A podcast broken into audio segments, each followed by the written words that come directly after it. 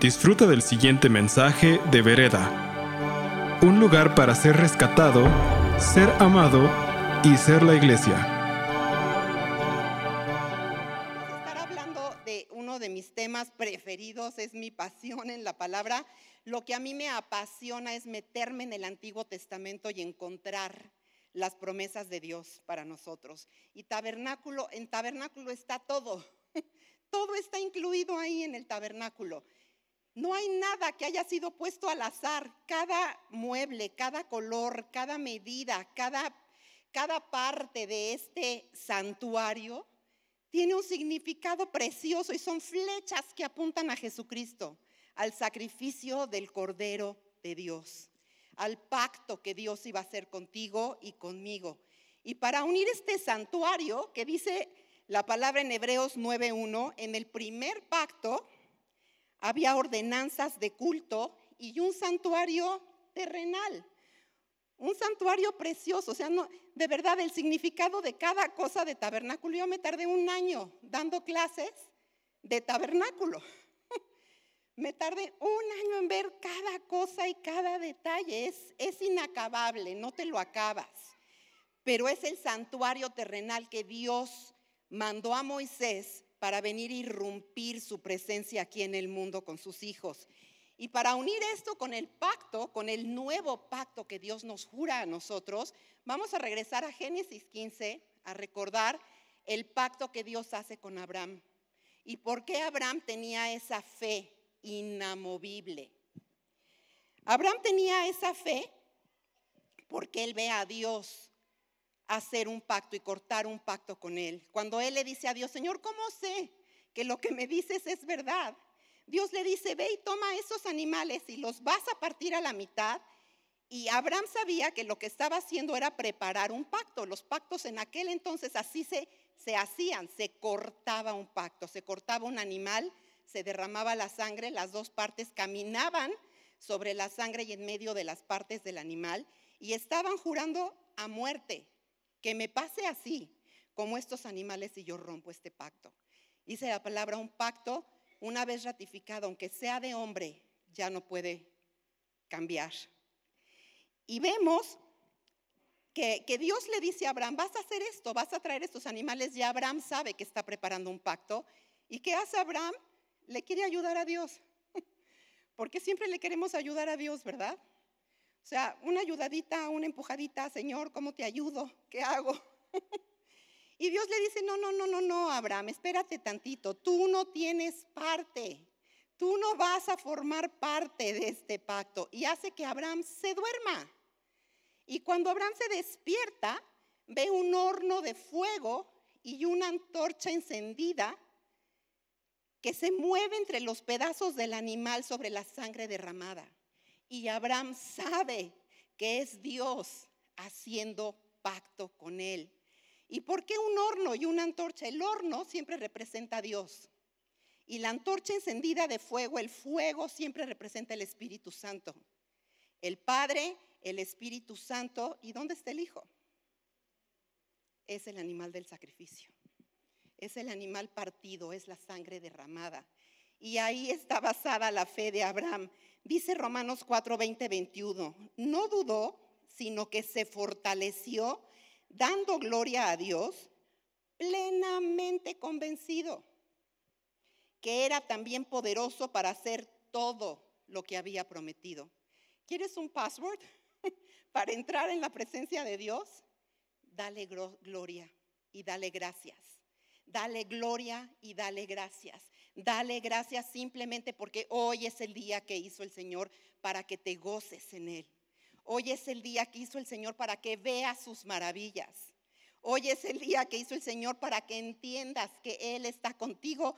Como decía Sam en tu barca, no te deja y no te desampara. Dale gloria y dale gracias. Y mientras más gloria y más gracias le das, Él más le place derramar sobre ti. Y así vemos a, Abraham. Dice la palabra que él no vio su cuerpo que se, que se desgastaba, porque la promesa no, no vino inmediata. Nosotros queremos que sea como McDonald's, ¿verdad? El drive-thru. Señor, quiero paz. Señor, dame paz. Y Abraham dice que se fortaleció. ¿Cómo se fortaleció? Dándole gloria a Dios y esperando la promesa con paciencia. Cuando Dios hizo la promesa a Abraham, dice Hebreos 6:13, no pudiendo jurar por otro mayor que él, juró por sí mismo. Dios jura por sí mismo y le dice a Abraham, de cierto, te bendeciré abundantemente. Abraham veía su cuerpo decayendo, pero, pero no confió en eso, confió en lo que vio, en el pacto que vio que Dios hizo y que juró que iba a realizar. La fe abre la puerta para las, para las promesas de Dios y la paciencia es la mano que la mantiene abierta hasta que llega. No es en tu tiempo, no es cuando tú quieres, es en el tiempo de Dios. Si Dios dijo y está escrito, ya está hecho. Son tus promesas, es tu herencia. Y si tienes una herencia es porque murió el testador. Y tú recibes esa herencia, son tus promesas.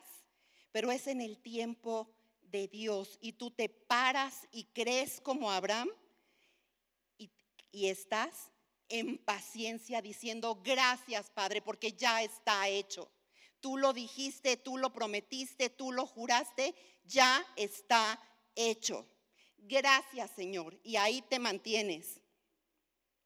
El primer pacto, dice la palabra, tenía ordenanzas de culto y un santuario terrenal. Acá vemos el tabernáculo.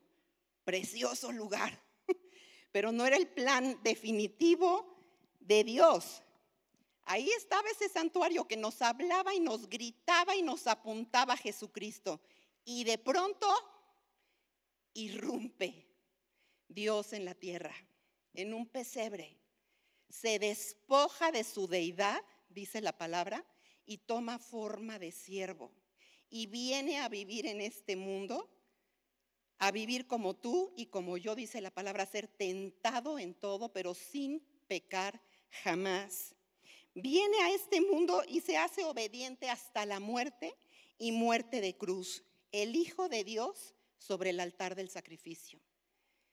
Una de las canciones que cantábamos ahorita impacta mi, mi, corazón impresionantemente porque hay una parte que dice, en un monte que tú creaste, la luz del mundo fue abandonada en oscuridad para morir.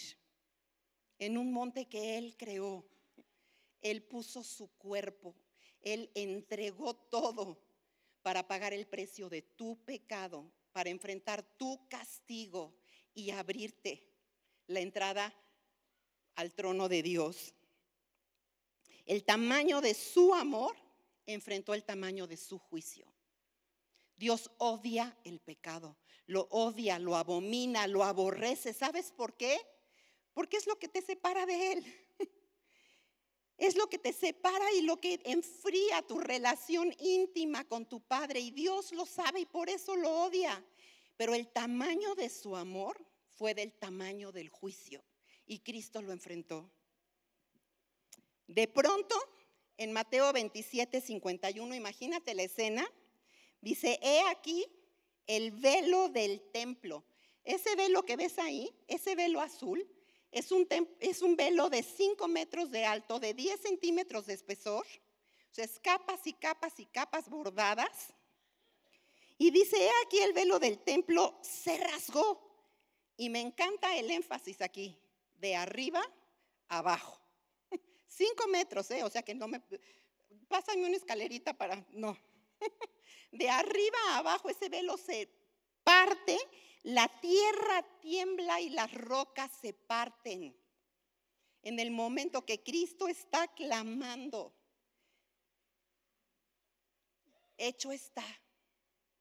El velo se rasga, la tierra tiembla y las rocas se parten, porque la entrada se abrió para todos aquellos que acepten su pacto. Y no sé si te has dado cuenta, pero Cristo durante todos los evangelios, ¿cómo se dirigía a Dios? ¿Te acuerdas? ¿Cómo se dirige Cristo a Dios cada vez que ora? Padre, Cada vez que él va delante de Dios y ora, dice, Padre, menos en el momento que está colgando en obscuridad, en la cruz, con toda la vulnerabilidad y clama, Dios mío, ¿por qué me abandonas? Es el único momento en que no puede decir Padre. Y lo está viviendo por ti, para amarte a ti, para abrirte la puerta a ti, para pagar el precio de tu pecado de tal manera te amó. El camino siempre había estado cerrado, ahora está abierto. Dice Hebreos 10, 19 y 20. Así que hermanos, tenemos libertad para entrar en el lugar santísimo por la sangre de Jesucristo, por el camino nuevo y vivo que Él nos abrió a través del velo, esto es su carne. Es la carne de Cristo que fue partida como el animal del pacto y es su sangre la que fue derramada. Y ahí en el Gólgota Dios está jurando y está haciendo pacto contigo y te está diciendo, de cierto, te bendeciré abundantemente. Su carne partida y su sangre derramada, jurando por sí mismo un nuevo pacto, un nuevo juramento. Hebreos 6, 17 y 19 dice, Dios quiere mostrar a, a los herederos de la promesa, tú eres heredero de todas sus promesas. Y Él te quiere mostrar la inmutabilidad. ¿Qué es inmutabilidad? O sea, piensa en esa palabra, inmutable, no cambia, no varía, no se puede mover. Y Dios te quiere mostrar que sus promesas son inmutables. La inmutabilidad de su consejo, o sea, su propósito y su plan, y hace juramento para que por dos cosas inmutables, en las cuales es imposible que Dios mienta, tengamos un fortísimo consuelo los que hemos acudido para asirnos de la esperanza puesta delante de nosotros, la cual tenemos como segura y firme ancla del alma que penetra hasta dentro del velo. ¡Qué precioso! Piensa un mar revuelto. Eso es esta vida. Esta vida es inestable, es imprecisa, es incierta. No sabes qué va a pasar mañana. Por eso dice Dios, no te preocupes por mañana. Cada día tiene su propio afán. Gózate hoy que estoy contigo. Pero, pero él, esas dos cosas inmutables, ¿Qué son esas dos cosas inmutables? Que es, por lo cual es imposible que Dios mienta. Su plan, su plan, que estuvo repitiéndose por años y años y años en el tabernáculo, un sacrificio tras otro, señalando al Cordero de Dios. Y su juramento, el pacto que hace contigo y te jura, tienes la entrada libre para entrar hasta el lugar santísimo, para clamar, Abba, eres el Dios todopoderoso, eres el creador de los cielos y de la tierra, todo poder está en ti y eres mi Abba, eres mi papi y puedo entrar hasta el trono porque tú abriste la puerta. Ese es tu ancla, eso es lo que te hace estar firme. Tienes un socio de pacto que está por ti. Él toma tu insuficiencia, piensa, ¿qué tienes tú que darle a Dios? No te alcanza. no te alcanza. Igual yo digo, traigo dos peces y cinco panes. Y a lo mejor tú dices, pues yo traigo un pan bimbo. Eh, no nos alcanza, aunque tú traigas un pan bimbo yo traiga cinco panes, no nos alcanza. Pero ¿sabes qué pasa con tu socio de pacto? Cuando tú pones tu insuficiencia en manos de tu socio, que es más que suficiente, alcanza y sobra. Escucha su voz cuando te dice, si te di la vida de mi hijo, ¿cómo no te voy a dar junto con él todas las cosas? Todo lo que tienes que hacer es aceptar.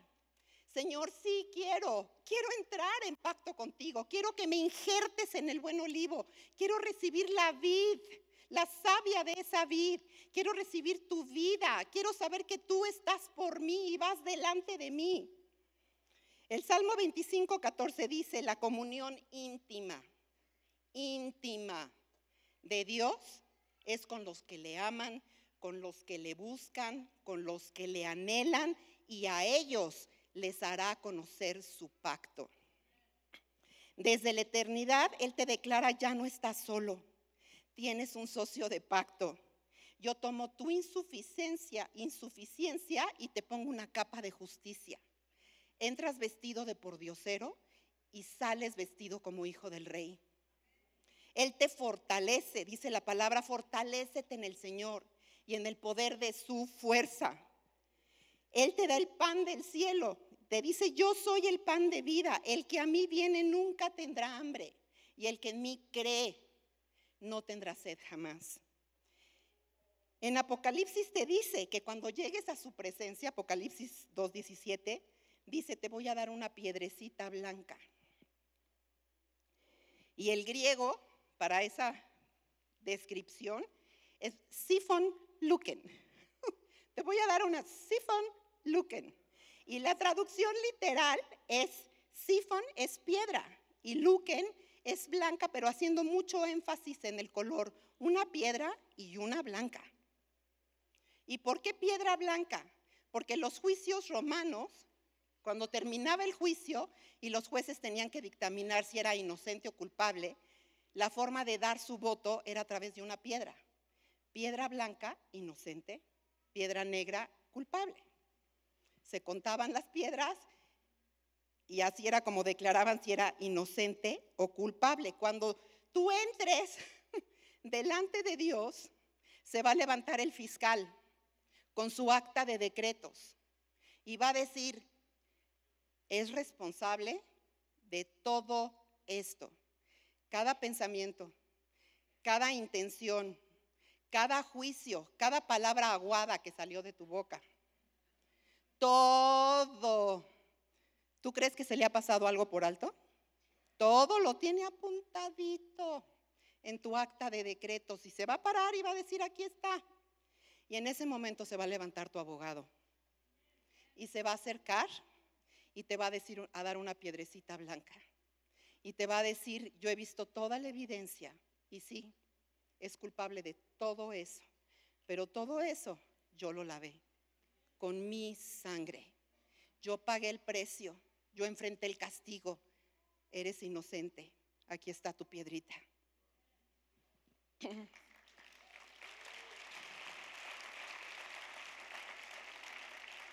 Él está declarando, he revisado toda la evidencia y el acta de decretos que te era contraria y mi sentencia es justificado. El castigo fue pagado. Eres libre para entrar. Y cuando salgas hoy, te van a dar una piedrita blanca. y a lo mejor te toca una mirruña, o a lo mejor te toca una nota mirruña.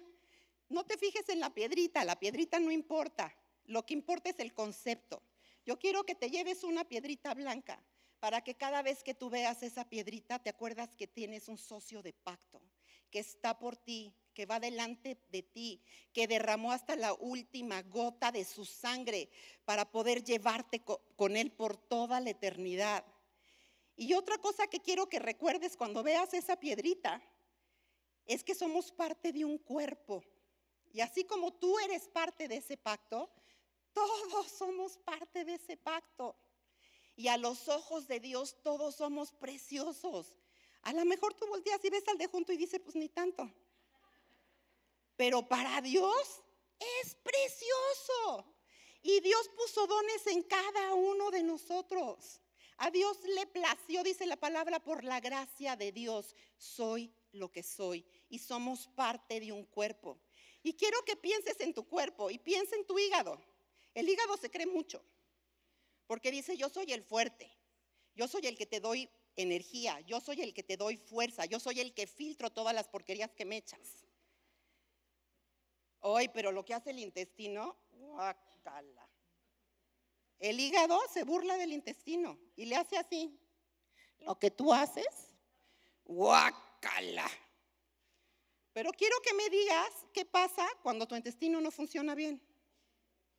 Ay, por favor, que no ande tu intestino pensando que es hígado. Y no haga para lo que fue creado para hacer. Cada parte tiene su propósito. Y ahí están el hígado y el intestino peleándose. Y la mano dice, ay, este par de necios. Y todos son parte de un cuerpo. Todos somos parte del mismo cuerpo. Y quiero que te acuerdes de cuando Pablo, Saulo, todavía era Saulo, va a Damasco y está persiguiendo a la iglesia. Va y saca a los cristianos y los mata por, por el celo de su religión. Y en el camino a Damasco, Cristo lo tira del caballo. ¿Y qué le dice? Saulo, Saulo, ¿por qué persigues a mi iglesia?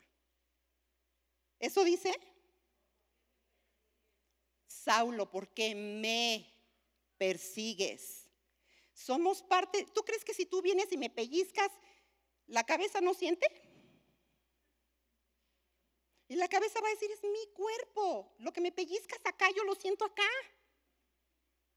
Es su cuerpo. Cuando tú hablas y juzgas de alguien que forma parte de su cuerpo, principalmente un ministro, él lo toma personal. Y viene y te dice, ¿por qué me juzgas?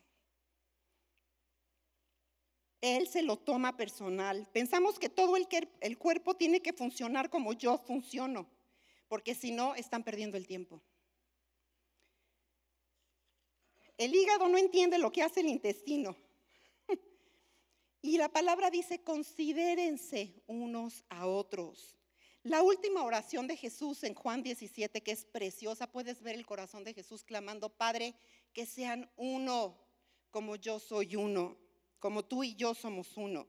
Y Romanos 14, 3 dice, el que come, no juzgue al que come. El que come no juzgue al que no come. Y el que no come, no juzgue al que come. Y el versículo 4 dice, ¿tú quién eres para juzgar al criado ajeno?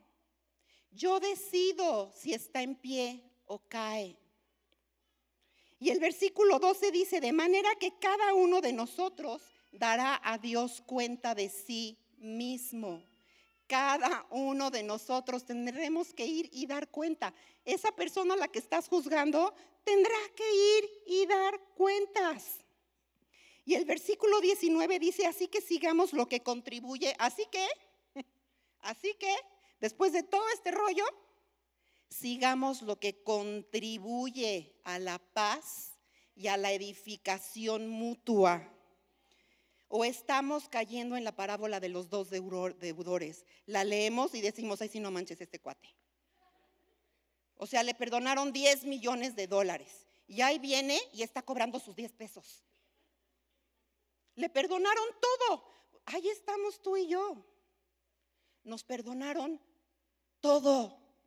Cristo colgó en el Gólgota y derramó todo por perdonarte. Y tú estás cobrando 10 pesos al que no te saludó bien, al que no hizo las cosas como tú querías. Jesús fue, fue muy específico en Marcos 11:25, dice, por tanto os digo que todo lo que pidiereis al Padre en oración, creed que lo recibiréis y os vendrá. Pero viene un versículo que sigue.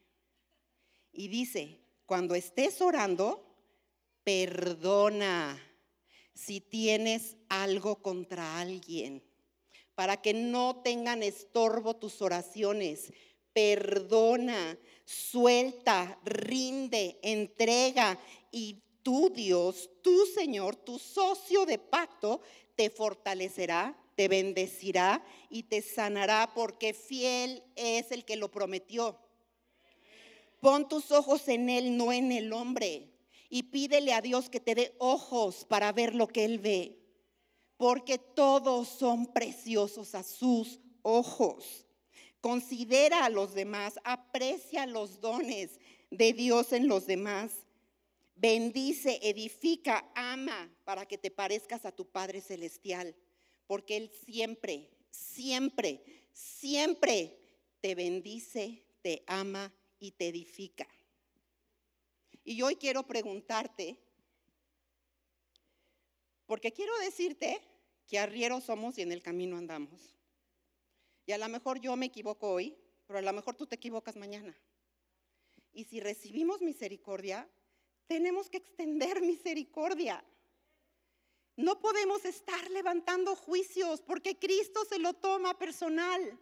Y de la misma manera, yo tenía esto muy pesado en mi corazón. Dios quería hacer algo el día de hoy. Y yo quiero preguntarte, quiero preguntar hoy aquí si hay alguien que ha sido lastimado o ha sido profundamente decepcionado por el cuerpo de Cristo. ¿Hay alguien aquí? ¿Puedo ver sus manos?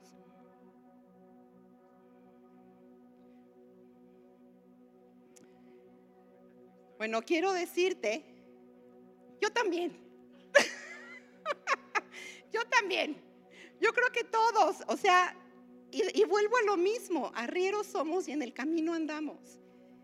Y quiero que voltees tus ojos a lo bueno, a lo bueno que recibiste. Y Dios, Dios habló a mi vida y trajo una convicción tan profunda porque yo también fui muy lastimada, salí de un lugar muy lastimada. Y el día que escuché esta palabra, cuando Dios tira, Cristo tira a Saulo del caballo y le dice, ¿por qué me persigues? Y fue tal la convicción en mi corazón que salí y hablé por teléfono para pedir perdón. Porque había hablado aguado y mucho. Y eso fue lo que le dije a esta persona. Quiero hoy pedirte perdón porque he hablado lo que no debería de haber hablado. Y hoy quiero darte las gracias por lo que recibí a través de ti. Y te digo que a partir de hoy de mi boca solo saldrán bendiciones para ti. Y fue tal la sanidad de Dios en mi corazón que hoy te puedo decir que veo a esa persona y la quiero. Y sé que se equivoca, como nos equivocamos todos, pero hoy puedo ver lo que Dios ve y hoy puedo ver lo que recibí a través de esa persona. Y Dios sanó mi corazón. Y para que Dios sane tu corazón, eso es lo que tienes que hacer. Tienes que... Cristo rindió todo en el Gólgota. Ahí, abandonado en la oscuridad, con las manos abiertas, rindió todo por ti. Y te está pidiendo que tú rindas, que sueltes, ¿Por qué no te pones de pie conmigo? Vamos a orar. Padre, te doy gracias, te doy gracias, Señor, porque me has amado, mi Dios, de tal manera que pusiste a tu Hijo sobre el altar y a través de su carne partida y de su sangre derramada, hoy tengo entrada. Gracias, Padre, porque hoy puedo entrar y clamar y decir, Abba, estás por mí. Tus pensamientos por mí son de bien y no de mal. Gracias Señor por lo que has hecho en mi vida y por lo que vas a seguir haciendo. Por mostrarme que todas esas promesas son mi herencia. Las recibo y me paro en fe Señor, sabiendo que si tú lo dijiste, será hecho. Ya está hecho. Y Padre, hoy Señor, abro mi corazón y te pido perdón, Padre Perdóname, Señor, por levantar juicios, por juzgar a los demás cuando no sé lo que hay en su corazón. Perdóname, Padre, por juzgar a tus siervos, porque tu palabra nos dice quién eres tú para juzgar a mis siervos. Perdóname, Padre, son tuyos. Tú decides si están en pie o caen. Hoy te pido perdón, Señor, me rindo delante de tu trono y abro mis manos y suelto todo resentimiento, toda amargura, todo dolor. Lo rindo, Señor. Te lo entrego en el nombre de Jesús. Y Padre, de la misma manera, abro mis manos para recibir de ti todas las bendiciones que tú juraste que tenías para mí. Padre, hoy yo perdono y di el nombre de esa persona que está trayendo el Espíritu Santo a tu corazón. Di, Señor, hoy decido perdonar y perdono a, ponle nombre. Abro mis manos, Señor, y te rindo todo el dolor que he acumulado, todo el juicio que he cargado, toda la amargura que ha empañado mi caminar contigo, lo rindo y recibo, Padre, tu gloria, tu paz, tu bendición. Y te doy gracias, Señor, porque me abriste la entrada a tu trono. Gracias por ese pacto, Señor, por jurar por ti mismo que tus bendiciones son sobre mí. Hoy las recibo, las declaro y camino en fe, Señor, en el nombre de Jesús. Amén. Gracias por escuchar este mensaje de Vereda. Esperamos que haya sido de impacto para tu vida. Para más mensajes como este, visita vereda.mx.